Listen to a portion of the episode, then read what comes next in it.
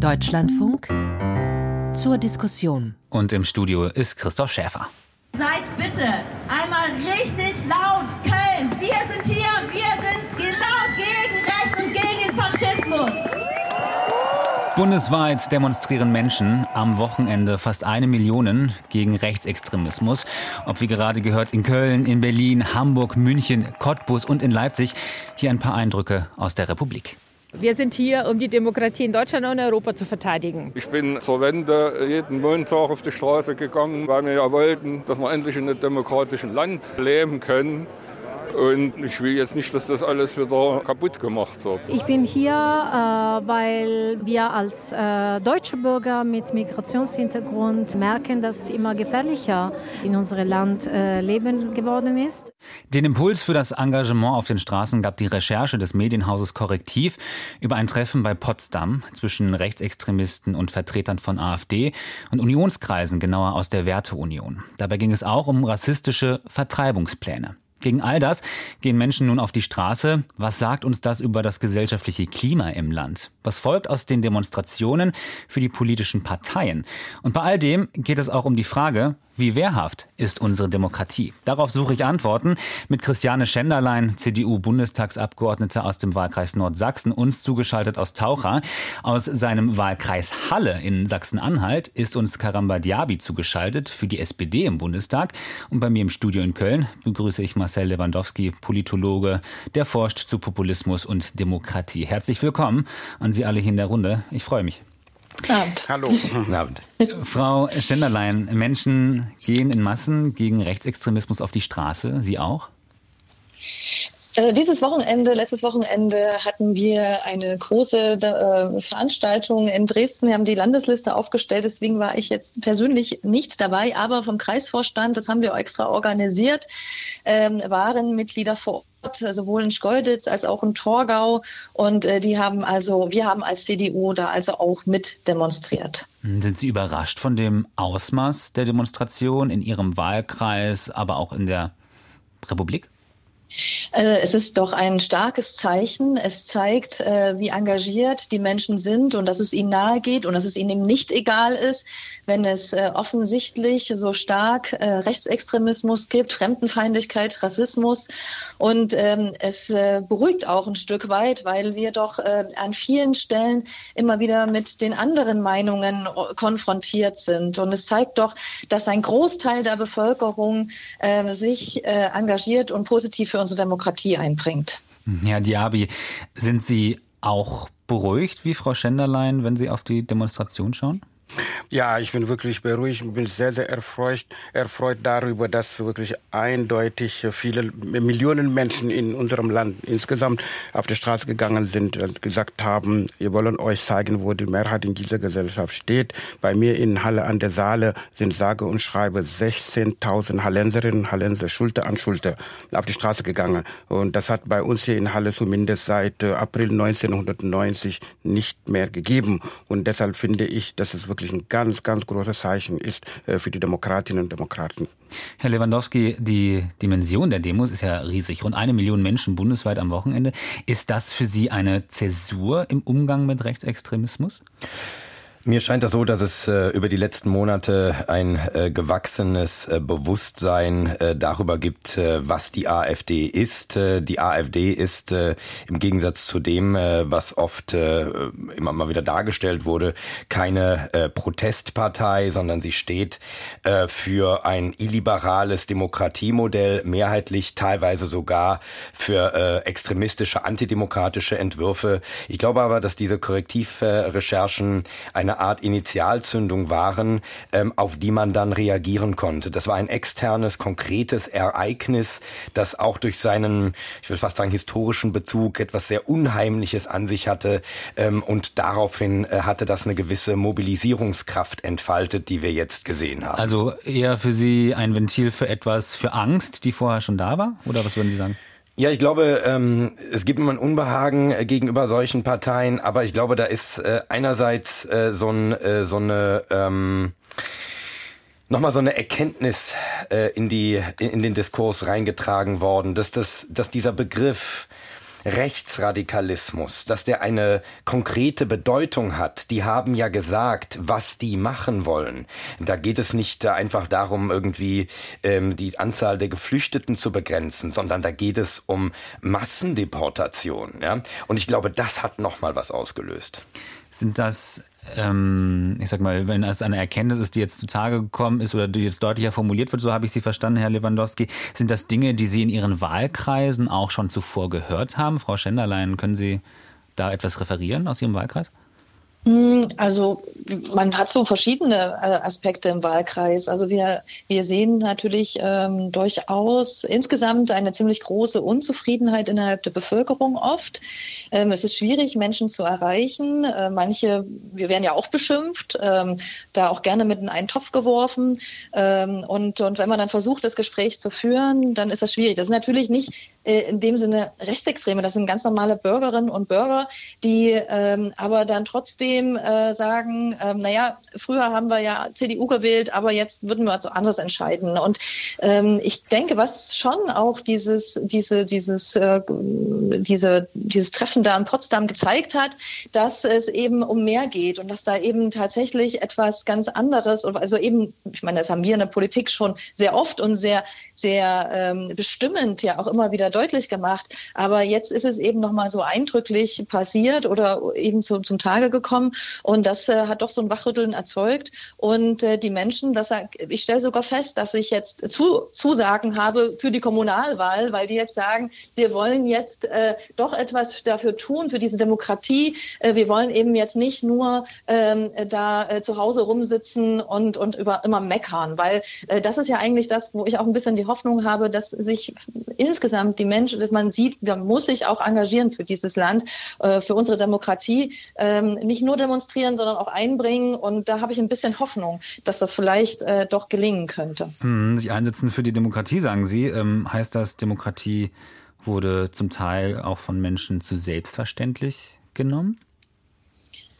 Ähm, das äh, manch, ja, vielleicht. Also es ist ähm, zumindest so, dass man schon mal sagt, dass es ja das Wichtigste ist und dass es, äh, wir die Wahlen haben. Aber schauen wir uns die Wahlbeteiligung an, äh, dann haben wir ja doch vor allen Dingen auf kommunaler Ebene oft gesehen, dass die jetzt nicht so hoch ist. Ähm, und, und das ist ja schon noch mal eine Erkenntnis. Also vielleicht tatsächlich manchmal als eine gewisse Selbstverständlichkeit. Hier im Osten sagen natürlich immer ganz viele Nein. Das war ja auch in der Anmoderation und in, in den Wortbeiträgen Kollegen zu hören, wir haben ja auch gekämpft 89 für die Demokratie. Also so lange ist es ja auch gar nicht her. Ähm, von daher ähm, hoffe ich dass immer, dass es doch äh, klar ist, dass man seine demokratischen Mittel und Instrumente auch nutzen muss. Mhm. Aber ähm, auf der anderen Seite ist es manchmal schon auch schwierig, ähm, Parteimitglieder zu gewinnen. Und wir sind eine repräsentative Demokratie, wir leben dadurch. Ähm, oder eben Kandidaten auch äh, zum Beispiel für Kommunalwahlen zu gewinnen. Mhm. Herr Diaby, wie erleben Sie das in Ihrem Wahlkreis? Ja, ich erlebe das auch so, dass äh, in den letzten Jahren, äh, dass der Ton rau geworden ist, äh, aber nicht nur konkret jetzt vor Ort in den Wahlkreisen, sondern auch, ich denke, die Kollegen können das auch bestätigen, alleine im Deutschen Bundestag, wenn man das als Beispiel nimmt, dass der Ton sehr rau geworden ist, die Redebeiträge sind sehr aggressiv und die sind beleidigend, das nehme ich zumindest so wahr, die sind herabwürdigend gegenüber Minderheiten und das greifen einige Menschen auf, also dass sie das in ihrer Social Medienarbeit insbesondere, dass immer wieder andere Menschen zu beleidigen, zu herabwürdigen, dass sie als äh, Geschäftsmodell jetzt genutzt haben, nach dem Motto, es ist egal, was du postest, ich äh, kann dich beleidigen, machen, was ich will. Ich denke, mit diesen äh, Umsturz, äh, ja, Fantasien und Umtreibungsfantasien, die da jetzt an Tageslicht gekommen ist, sind einige Bürgerinnen und Bürger wachgerüttelt, nach dem Motto, also nichts kommt alleine, dass die Demokratie müssen wir verteidigen. Wir können nicht so tun, ob wir haben eine Demokratie, das bleibt so, wie es ist, sondern es gibt Feinde der Demokratie, die auch nicht schlafen und die versuchen jede Möglichkeit zu nutzen, um die Demokratie herauszufordern. Ich denke, dass äh, diese Aktionen, die dann passiert sind, zeigen eindeutig, dass viele Demokraten sagen, nein, äh, das haben wir jetzt richtig mitbekommen, was da los ist. Wir müssen dagegen etwas tun. Das finde ich das Positive in der ganzen Aktion. Ähm, mir im Studio nickt schon Herr Lewandowski. Gerne. Er nickt abwägend, äh, denn ähm, ich möchte kein äh, Wasser in den Wein gießen, aber ich glaube, was man äh, sich so ein bisschen fragen muss, und das meine ich wirklich so offen, wie ich das sage, ist, wer demonstriert? Sind es äh, sozusagen diejenigen, die jetzt würde man das so technisch ausdrücken, bereits kognitiv mobilisiert sind, also die bereits äh, sozusagen ohnehin auf, äh, äh, auf der Seite äh, der liberalen Demokratie stehen? Ähm, oder hat man sozusagen auch neue dazu gewonnen, die vielleicht sonst äh, nicht unbedingt äh, auch gegen rechts auf die Straße gegangen wären? Ähm, und ich glaube, die Frage ist noch unbeantwortet. Das muss sich erst noch zeigen. Und worauf ich damit hinweisen will, ist die Frage, welche Wirkung haben eigentlich äh, diese, äh, diese Demonstrationen mit Blick auf die Wahlergebnisse der AfD? Wir haben jetzt eine Umfrage gesehen, da war die AfD äh, bei minus 1,5 Prozentpunkten. Das liegt im Schwankungsbereich. Wir wissen auch nicht, was die Gründe dafür sind. Die können, das können viele Gründe sein. Also im, wir wissen zwar aus der Forschung, dass Demonstrationen gegen die Rechtsradikalen und gegen die Rechtspopulisten denen an der Wahl ohne schaden können. Da gibt es Studien zu. Aber ich wäre äh, noch so ein bisschen verhalten, ähm, was die Frage danach anbetrifft, wie dauerhaft ist eigentlich und wie zählbar ist eigentlich der Erfolg, den wir hier sehen. Hm. Darf ich was dazu sagen? Ja, ja, ja genau. Ähm, ich, ja, ich teile Ihre Meinung, äh, dass man natürlich voreilig nicht äh, sagen kann, was da rauskommt. Ob das auch dauerhaft ist, das kann keiner von uns heute voraussagen. Mhm. Fakt ist, äh, ich gehe von, den, von der Demonstration, die ich jetzt beigewohnt habe, wo ich dabei war, mit meiner Frau waren wir stundenlang dabei.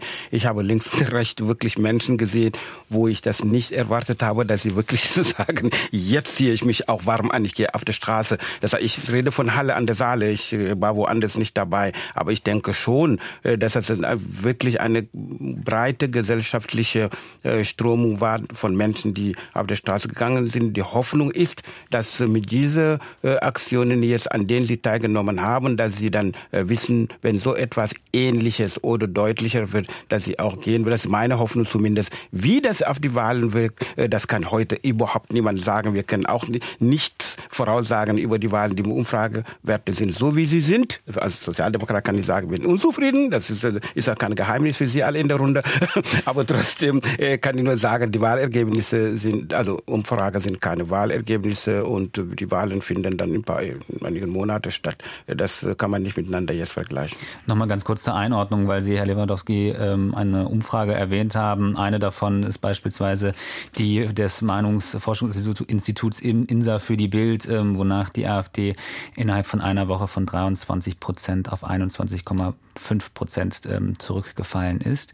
Ähm, wenn Sie sagen, oder ich würde es mal so formulieren, Herr Lewandowski, wenn wir ähm, mit Unsicherheiten zu arbeiten haben, was die Demonstrationen anbelangt, wer sich dort engagiert, müsste, würden Sie da sagen, umso eher müssten politische Parteien daran arbeiten, sozusagen Menschen an sich zu binden, beziehungsweise für die Demokratie auch jetzt in diesem Moment stärker zu werben?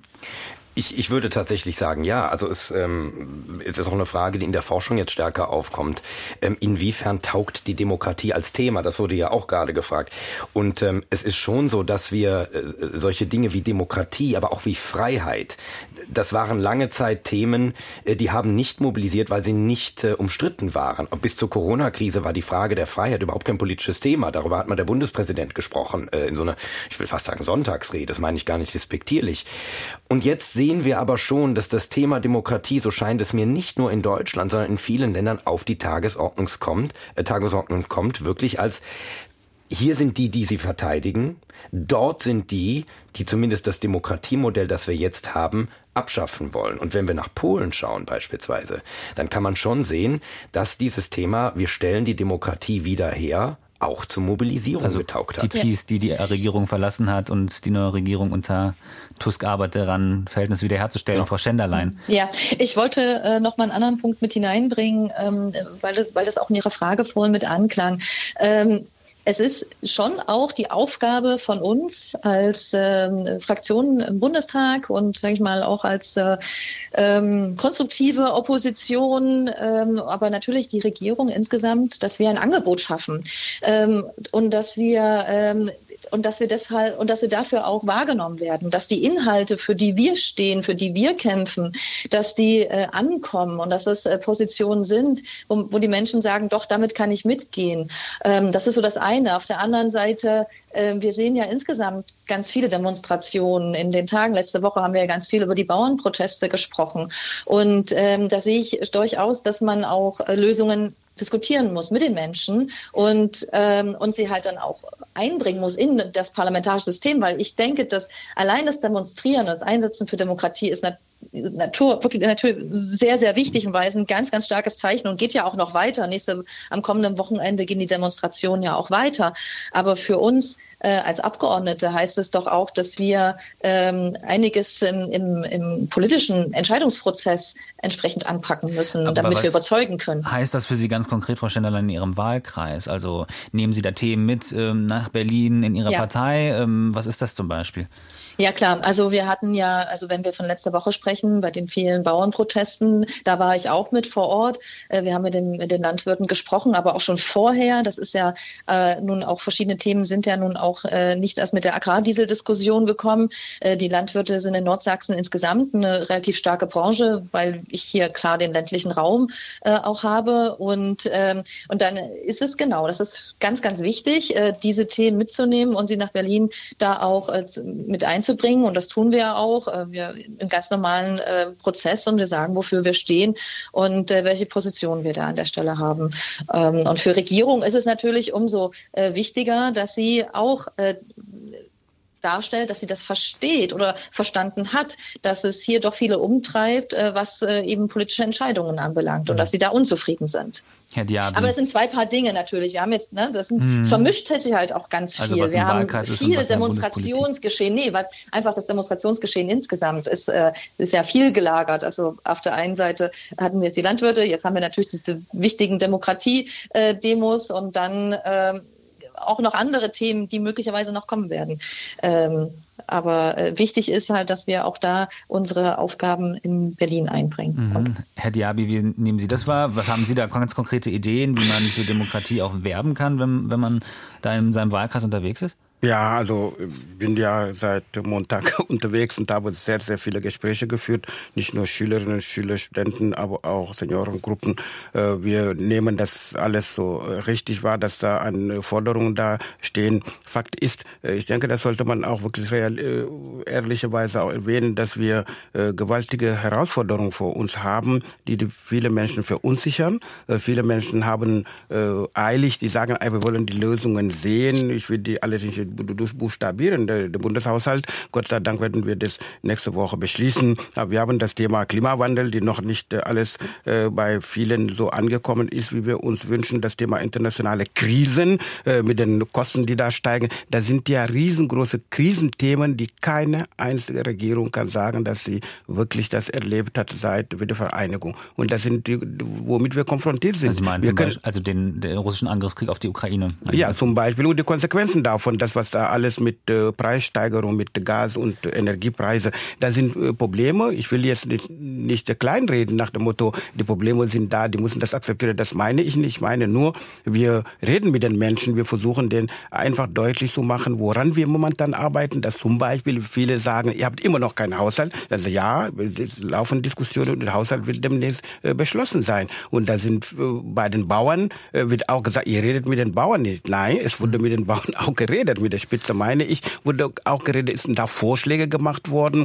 Äh, das sind Kompromisse, äh, die meiner Meinung nach auch akzeptiert werden müssen. Das sind, das sind wirklich dicke Bretter, die zu bohren sind. Aber äh, wir reden mit den Menschen, wir versuchen den Menschen verständlich zu machen, was momentan läuft und dass wir auch nicht auf einer Insel sind. Ich denke, da sind wir auch in der Runde einig. In allen europäischen Ländern oder vergleichbaren Ländern sind die gleichen Probleme. Nichtsdestotrotz muss jeder, da wo er ist, seine Probleme lösen. Wir als deutsche Politiker müssen wir dann natürlich weiterhin wirklich mit den Menschen in Kontakt bleiben mhm. und deutlich zu machen, was wir vorhaben. Also im Wahlkreis zuhören, ähm, Bundespolitik stärker erklären, entnehme ich jetzt aus Ihren beiden ähm, Wortbeiträgen. Herr Lewandowski, überzeugt Sie das, um Demokratie zu stärken?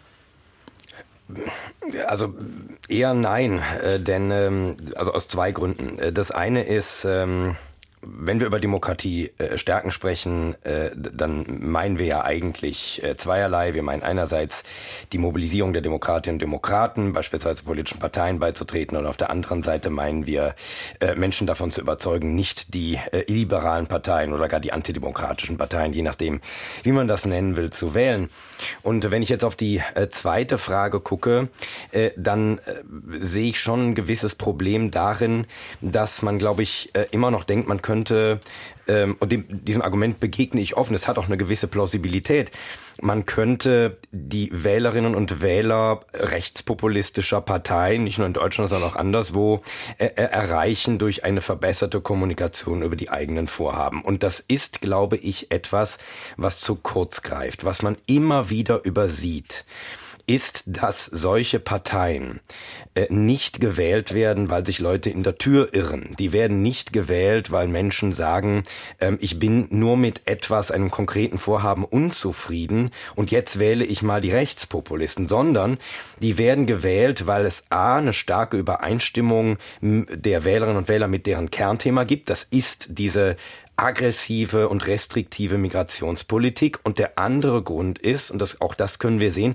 Menschen teilen deren Auffassung von Demokratie, sowohl mit Blick auf die Bewertung dessen, wie sie die Demokratie jetzt sehen, als auch auf ihre normative Demokratievorstellung, also Populismus oder Autoritarismus. Und ich glaube, was wir übersehen ist, dass da nicht Leute Rattenfängern in die Hände laufen, sondern dass diese Parteien Einstellungen bedienen, die schon lange da waren und die plötzlich jetzt relevant werden. Und dagegen Strategien zu finden, das ist sehr, sehr schwer. Ich glaube aber, da ist es sozusagen nur mit der Kommunikation der eigenen Politik nicht getan, auch wenn es natürlich sehr schwer ist, jetzt sozusagen zu einer anderen Lösung kurzfristig Was, zu kommen. Ähm, das heißt, haben Sie einen konkreten Vorschlag? Wir haben gerade zwei Bundestagsabgeordnete hier in der Runde. Ja, also ich glaube, äh, also was die Forschung sagt, ist, populistische Einstellungen werden nicht gemacht, die werden aktiviert. Also Menschen haben beispielsweise bestimmte Einstellungen zur Demokratie sehr, sehr lange, die spielen nur für deren Wahl keine Rolle. Oder auch Menschen haben negative Einstellungen zu Geflüchteten sehr, sehr lange, spielt aber für deren Wahl keine Rolle, weil denen andere Themen wichtiger sind. Beispiel? Nehmen wir mal ein Beispiel, ich mache jetzt mal ein Klischee auf, ja, nicht übel nehmen bitte, aber sagen wir einfach den männlichen weißen Facharbeiter ähm, beim Ford, ich bin jetzt hier in Köln, äh, der hat äh, äh, vielleicht immer eine negative Einstellung zu Geflüchteten gehabt, ist natürlich jetzt nicht durch die Bank so, aber nehmen wir einfach mal so ein Beispiel, aber der hat trotzdem, sagen wir mal, Sozialdemokratie sehr, sehr lange gewählt, weil er der Sozialdemokratie in ökonomischen Fragen, sozialpolitischen Fragen vertraut hat. Und dieses Vertrauen ist irgendwann durch bestimmte Umstände verloren gegangen Auftritt der Rechtspopulisten, die dann andere Einstellungen für sich aktivieren konnten. Was man, glaube ich, jetzt sagen kann, ist, es nützt nichts, egal welche Partei das tut, zu versuchen, sozusagen diesen Einstellungen gegen Geflüchteten auf halbem Wege entgegenzukommen. Wir sehen in der Forschung auch, die Leute wählen das Original. Also wenn es um Migrationspolitik und Ex genau, genau. aktuelle Reformen, Gesetzgebung geht. Richtig, egal, egal wie man jetzt inhaltlich dazu steht. Aber aus einer strategischen Sicht ist es nicht sinnvoll. Was aber langfristig sinnvoll sein kann, ist zu versuchen, diese Themen im Diskurs zu, zu schwächen und eher sozusagen auf Themen zu kommen, die die Stärke der anderen Parteien sind. Sei es Wirtschaftspolitik im Falle der Union, sei es Sozialpolitik im Falle der SPD und so weiter. Das ist aber eine langfristige Aufgabe. Und wir suchen immer nach kurzfristigen Lösungen. Da bin ich aber skeptisch. Mhm. Herr Diaby, was machen Sie draus? Ähm, einen Aspekt wollte ich nur dazu sagen und ich möchte die widersprechen. Ich wollte nur sagen, aus meiner Sicht ist auch unheimlich wichtig, dass die demokratischen Parteien ähm, im demokratischen Spektrum, dass es uns gelingt, denen nicht nach Mund zu reden, was die rechten Populisten da wiederholen. Wir haben da Beispiele in der Vergangenheit gehabt, wo beispielsweise das Thema Flüchtlinge so polarisiert dargestellt wird, dass man äh, viele, in, die nur nicht gut informiert sind, den Eindruck haben, äh, die sind besser behandelt als wir. Ich nenne äh, Frau Kollegin das Beispiel von äh, Mers mit den Zahnarzt. Äh, äh, Flüchtlinge am Fasanarztstuhl. Das ist nur ein Beispiel. Es gibt viele, viele Beispiele. Und wir waren konfrontiert in den letzten Wochen. Ich bin ja Mitglied des Ausschusses für wirtschaftliche Zusammenarbeit und Entwicklung. War bombardiert von Anfragen von Bürgerinnen und Bürgern aufgrund von Fake News, dass die Bundesregierung 30 Milliarden Euro an Entwicklungshilfe gibt. Unsere Deutschen haben wenig Geld. Jetzt 30 Milliarden fließt nach Afrika. Es wird alles vereinfacht dargestellt. Ne? Man sagt nicht in der dritten Welt. Es wird gesagt nach Afrika, weil das äh, bewegt mehr Emotionen bei manchen Bürgerinnen und Bürgern. Und das ist alles Fake, das sind falsche Informationen. Leider, leider kamen diese Vorschläge auch von Mitgliedern von demokratischen Fraktionen im Deutschen Bundestag. Und ich denke, das ist auch ein Aspekt, die wir nicht leugnen sollen. Wir sollen mhm. unsere Verantwortung sehen. Sie haben völlig recht. Wenn wir versuchen, ihre äh, Themen aufzunehmen, die von den Rechtspopulisten, dann wählen die Leute selbstverständlich das Original sagen, die sind doch bestätigt. Das hat auch mal der und der auch gesagt, der ist gar nicht von einer rechtspopulistischen Partei. Lange der kurze Sinn, ich denke, das ist auch unsere Verantwortung im demokratischen Spielraum, dass wir dann aufpassen, dass wir nicht denken, kurzfristig könnten wir Stimmungen jetzt machen oder wir könnten Menschen erreichen, dadurch, dass wir das sagen, was die äh, Rechtspopulisten sagen. Das wäre falsch. Das haben wir auch in anderen europäischen Ländern auch gesehen. Herr Diaby, da ähm, möchte ich ein weiteres Beispiel anführen, weil. Ich hätte da jetzt ähm, auch gerne nochmal. Sekunde, Frau Schneider, eine Sekunde. Ja. Ähm, ja. Weil da habe ich noch ein Beispiel von, weil Sie gerade das Beispiel mit Herrn Merz erwähnt haben, Herr Diaby. Ähm, Bundeskanzler Scholz hat auch ähm, gegenüber des Spiegel, dem Spiegel gesagt, ähm, man wolle im großen Stil nur abschieben. Ähm, ist das nicht auch sozusagen ein Schritt, um ähm, gerade Handlungsfähigkeit und vielleicht auch mehr Strenge zu zeigen, um sich zu profilieren aber wird man da nicht eigentlich getrieben von einer Partei wie der AfD? Nein, also ich denke, dass der Kanzler gesagt hat, er hat darauf hingewiesen,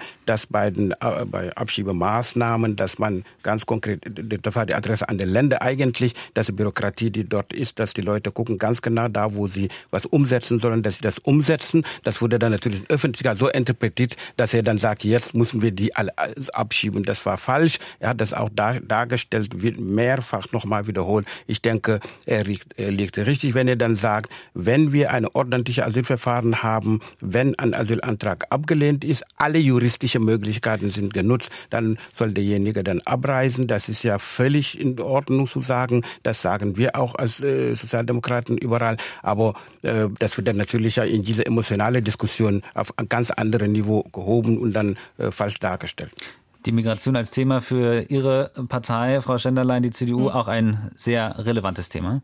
Ja, es ist, ja, weil da auch ähm, ich finde schon, dass das ein ganz wichtiges Thema ist, weil es die Menschen durchaus umtreibt.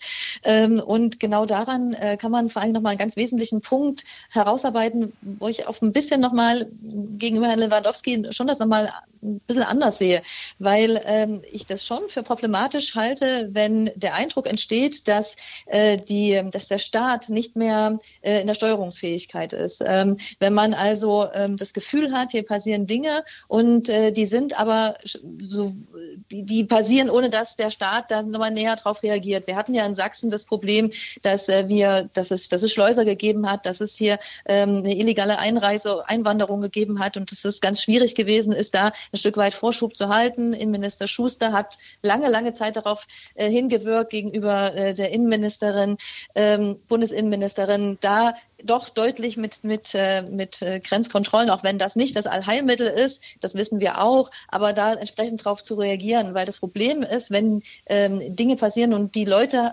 sehen, es passiert etwas, hier werden Leute einfach über die Grenze gekarrt und dann los, hat man sie loslaufen lassen, ohne dass es eigentlich eine Struktur dahinter gegeben hat. Ich glaube, das ist schon etwas, was verunsichert. Und eine Verunsicherung ist wiederum das, was äh, ja auch äh, die AfD äh, sehr schnell aufgreift und auch eng Ängste, was sie sehr schnell aufgreift. Und, ähm, und da muss ich sagen, es ist auch wichtig, dass der Staat handelt, ähm, dass, es, dass es eine Umsetzung gibt, dass äh, die Problemlagen erkannt werden und dann hier auch Themen ähm, ein Stück weit auch wieder ähm, geordnet mhm. werden. Mhm. Darf ich ganz, ganz kurz der Kollegin an einer Stelle vielleicht... Ja, ganz kurz, ja, gerne. Mhm. Ja, äh, nee, ich wollte Sie nur daran erinnern, Frau Schändler. Ähm, Wir sind im Bund in der Regierung, Sie sind in den Ländern in der Regierung. In Sachsen ist bekanntlich CDU mehrheitlich, also im äh, Parlament und natürlich die Regierungsführung. Aber wir müssen wirklich ehrlich sein, sagen, diese Aufgabe, die Sie gerade beschreiben, es ist nicht nur der Bund, der bei Grenzkontrolle, okay. Aber wenn die Leute drin sind im Lande, die Kontrolle und was da passiert vor Ort, das kann doch nicht der Bund nicht machen, das macht das Land. Das aber muss die Landesregierung Sachsen auch ganz ehrlich sein und dann die Sachen so benennen, wie sie sind. Ich erinnere mich an die Rede des genannten äh, Innenministers im Bundestag, wo er das so dramatisch dargestellt in der Form, dass ich sage, ich habe doch eine Aufgabe vor Ort. Dann löst mal eure Aufgabe vor Ort, nicht nur den Finger auf Bund zu zeigen. Ich denke, da müssen wir als verantwortliche Politiker auch ehrlich sein, wenn wir solche Themen da ansprechen. Das ist die Stimme aus der SPD gewesen. Herr äh, Lewandowski hier im Studio in Köln hat sich gerade gemeldet. Ich nutze einfach das Privileg, dass ich mich hier melden kann, Sie mich sehen. ähm, ähm, ich, äh, Frau Schneider, ich glaube, man kann, äh, man, man muss hier auf zwei verschiedene Arten äh, über dieses äh, über die Frage nachdenken, wie Parteien mit Themen umgehen. Es geht nicht darum, nicht über Themen zu sprechen. Es geht um die Frage, wie über Themen gesprochen wird. Sie haben gesagt, man muss die Ängste ernst nehmen. Da würde ich übrigens vollkommen zustimmen. Ich sage auch gar nicht, dass man sozusagen kurzfristig ein Thema ignorieren muss, sondern worum es, glaube ich, geht, ist, ähm, man muss als, oder würde sich eher auszahlen, als Parteien äh, das Thema auf eine Art und Weise zu bespielen, die diese vorhandenen Ängste nicht noch bestätigt und befeuert. Und jetzt möchte ich das nicht als parteipolitisches Statement verstanden wissen und möchte äh, das, das äh, Folgende voranschicken. Äh, wir wissen aus der Forschung, wenn man wie die Rechtspopulisten spricht, wenn man das imitiert, wenn man sich auf der Position ihnen ein Stück weit annähert, zeigt die Empirie, dann passiert entweder für die konservativen Parteien nichts, die gewinnen nichts dazu, oder aber die Rechtspopulisten gewinnen. Das ist das, was die Empirie zeigt. Und dann sehe ich beispielsweise, dass der Parteivorsitzende Friedrich Merz äh, äh von, äh, von Woke spricht, von Cancel Culture als größter Gefahr für die Demokratie und von kleinen Paschas und von diesen äh, äh nicht richtig dargestellten Fragen äh, der Zahnarzttermine. Und das ist schon etwas anderes als beispielsweise Ihr Parteikollege Karl-Josef Laumann, der an anderer Stelle sehr differenziert über die Frage gesprochen hat, wie können wir unserer humanitären Pflicht, die auch im Grundgesetz festgelegt ist, gegenüber Geflüchteten nachkommen und wie können wir auf der anderen Seite die real existierenden Verteilungs- und Verwaltungsprobleme äh, äh, äh, beheben. Und das ist doch eine andere Richtung, andere Richtung als die, die wir jetzt seitens der Parteispitze sehen. Den Unterschied würde ich ja doch herausstellen wollen. Und da glaube ich, dass die Union seitens der Parteispitze eher in eine Richtung geht, die für die Union ungünstig ist. Also differenzieren ähm, in der Politik, aber auch eine sensible Sprache. Sofort. ähm, also, weil ich ganz gerne möchte, wissen möchte von Ihnen, tut mir leid, Frau Ständerlein, ähm, was, also ähm, Rechtspopulisten gewinnen, die CDU könnte verlieren, das habe ich jetzt herausgehört aus Ihrer Antwort, aber ähm, was ist denn äh, on long term das, das Problem? Macht das etwas salonfähig, wenn man die ganze Zeit so spricht und unsensibel im Bereich Migration sich äußert? Oder naja gut, wir wissen, keine Auswirkungen? na doch, wir wissen äh, auch, dass sich beispielsweise medial bestimmte Bilder von Migration und Migrantinnen und Migranten etablieren. Ne? Das sind nicht nur die politischen Parteien äh, in Anführungszeichen schuld, sondern das ist auch ein bestimmter medialer Diskurs, der da gefahren wird. Ähm, und das bedeutet natürlich auch, dass wenn man so spricht, wie es teils auch die radikaleren Kräfte tun, dann führt das natürlich dazu, dass dem Ganzen ein gewisses Gewicht und Legitimation okay. gegeben wird. Frau Schenderlein.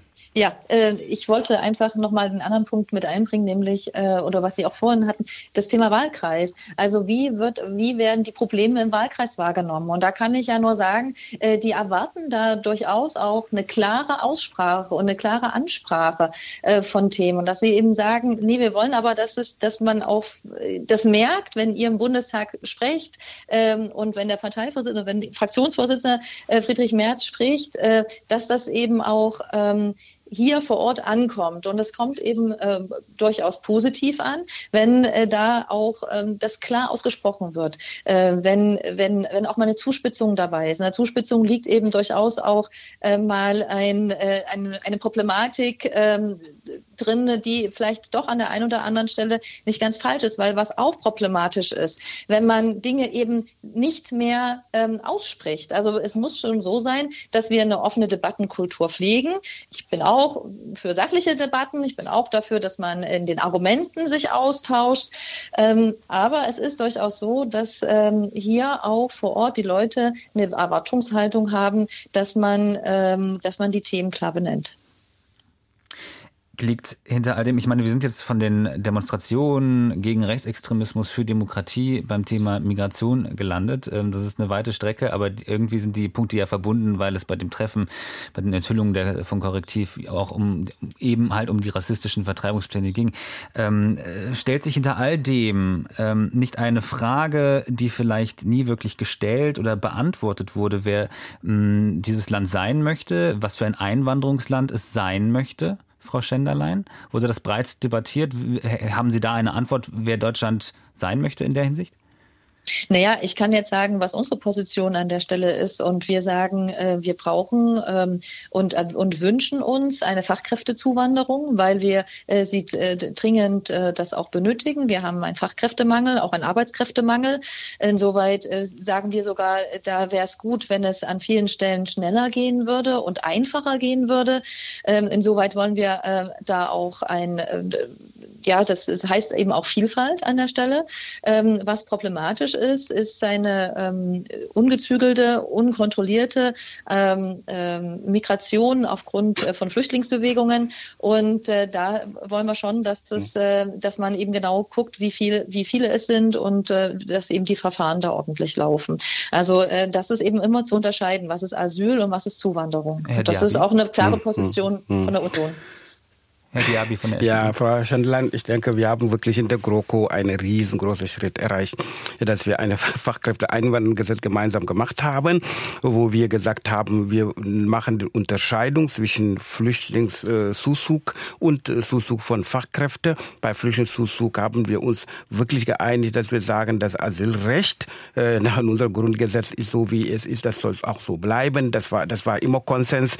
Ähm, und dass wir dann sagen, wir brauchen Menschen, die hier hierher kommen zur Arbeit. Das heißt, wir müssen legale Wege schaffen. Das haben wir versucht, über diese Fachkräfteeinwanderungsgesetz zu machen. Ich denke, das war eindeutig klar. Da gab, gab wirklich einen Konsens zwischen den demokratischen Parteien in diese jetzt Krisenzeiten, sich davon so ein bisschen zu distanzieren in eine nicht eindeutige Positionierung, finde ich nicht so gut, weil der Meinung bin, das dient nur die anderen Kräfte, die gar nicht wollen, dass was sich äh, verbessert. Letzter Satz von mir. Ich bin der Meinung, dass wir eine europäische äh, ja, Asyl Politik brauchen eine Recht auf europäischer Ebene, die deutlich geregelt ist, damit jeder seine Verantwortung nach, nachgehen kann. Wenn wir so den Bürgern das sagen, die verstehen das auch. Aber wenn wir den Bürger sagen, ich sage, was du jetzt sofort hören willst, dann stoßen wir auf eine Gruppe von Menschen, die das sowieso nie Menschen in diesem Land haben wollen. Das haben wir bei Korrektivberichterstattung auch gesehen. Also ich plädiere dafür, dass wir uns wirklich die Konsens, die wir erreicht haben als demokratische Fraktion im Deutschen Bundestag, ob das ein GroKo ist oder jetzt, dass wir daran halten, dass wir nicht die Sachen verwischen. Ich ähm, habe diese Frage gestellt, ähm, wie sich Deutschland verstehen möchte, ob diese Frage mal beantwortet wurde,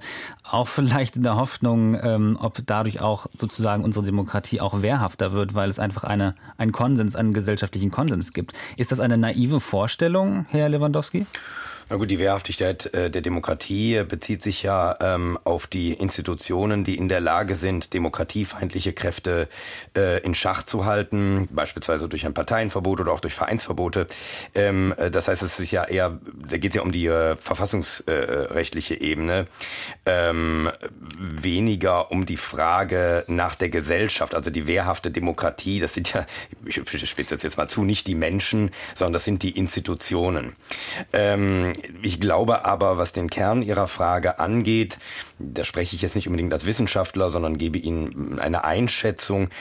Da haben Sie durchaus einen Punkt. Also ich glaube, Deutschland äh, hadert äh, doch sehr stark zwischen auf der einen Seite gerade seit 2015 im Diskurs stärker gewordenen Positionen, die sehr ich würde sagen, im Allgemeinen sind Migration skeptisch sind bis feindlich und auf der anderen Seite eine Einsicht in die Notwendigkeit der Zuwanderung, Stichwort demografischer Wandel, auch Stichwort Arbeitsmarkt. Ähm, und ich glaube, da ist noch keine wirkliche gesellschaftliche Übereinkunft äh, äh, äh gefunden Bereitet worden. Bereitet das den Nährboden für so rassistisches, faschistisches Gedankengut wie die Korrektiventhüllungen? Ja, ich bin immer so ein bisschen äh, vorsichtig mit so Begriffen wie Nährboden, mhm. ähm, aber ich, ich glaube, es gibt durchaus, ähm, sage ich mal, breite Teile, innerhalb der deutschen Bevölkerung, die eben die Notwendigkeit der Zuwanderung so stark gar nicht sehen, sondern die eher die Befürchtung haben, dass die deutsche Identität, was auch immer das sein mag, erodiere. Und die haben seit 2015 auch durch die Präsenz der AfD in den Parlamenten ein sehr starkes, äh, einen sehr starken Schub bekommen. Und wir haben so eine Parallelität von Debatten. Wir haben eine sehr technokratische Debatte über die ökonomische Notwendigkeit von Migration und wie man sie ausgestaltet. Und wir haben dann auf der anderen Seite eine sehr emotionale nationale Debatte um die Frage nach der ja, nationalen Identität, äh, nach der Frage der Probleme von Zuwanderung, der Probleme von Zuwanderung und so weiter. Und das läuft so nebeneinander her und ist irgendwie nicht übereingebracht worden. Mhm. Sehen Sie das auch so, Frau Schenderlein? Naja, ich, äh, ich, finde die, finde insgesamt bei Herrn Lewandowski schon immer die Punkte durchaus, dass ich das äh, schon auch so mit, mit, mit nachvollziehen kann, auch von der, von der Argumentation. Ähm, ja, also grundsätzlich denke ich, ist es, äh, sehen wir ja dann den Prozess und äh, die was ich von Herrn Diaby eher dann nochmal gesagt hätte, das Thema europäisches Asylverfahren, da sehe ich ja auch beispielsweise so, dass man es an sich und auch wir europäisch lösen sollte. Und ähm, die Problematik ist doch aber, dass viele Themen äh, sehr komplex sind. Ähm, ich meine, wir sind ja jetzt auch vor den Europawahlen und es ist, wird, es ist auch wirklich eine riesen Herausforderung, ähm, den, den Bürgerinnen und Bürgern darzustellen, aus welchen Gründen es sehr gut ist und sehr wichtig ist, dass wir die Europäische Union auch haben als Institution und äh, mit all den vielen Facetten.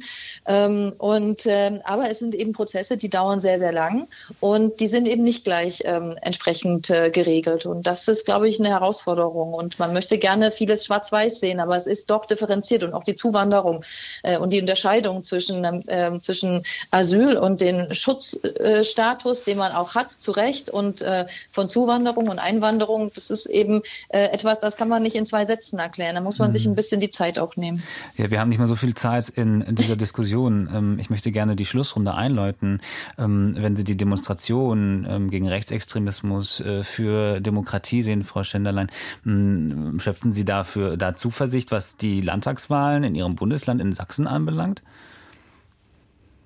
Also für die Landtagswahlen ist es äh, doch äh, ganz wichtig, dass äh, wir vermitteln, dass äh, wir rein von, von, von den Aufgaben, ich komme da immer wieder auf die Sachebene auch zurück, äh, dass wir hier ähm, etwas geschaffen haben, worauf wir auch ein Stück weit stolz sein können, dass es ein Wirtschaftswachstum gibt in Sachsen, dass es, äh, dass es, das sind die Punkte, für die wir werben als Union, wir, wo wir immer diese Landesregierung auch angeführt haben.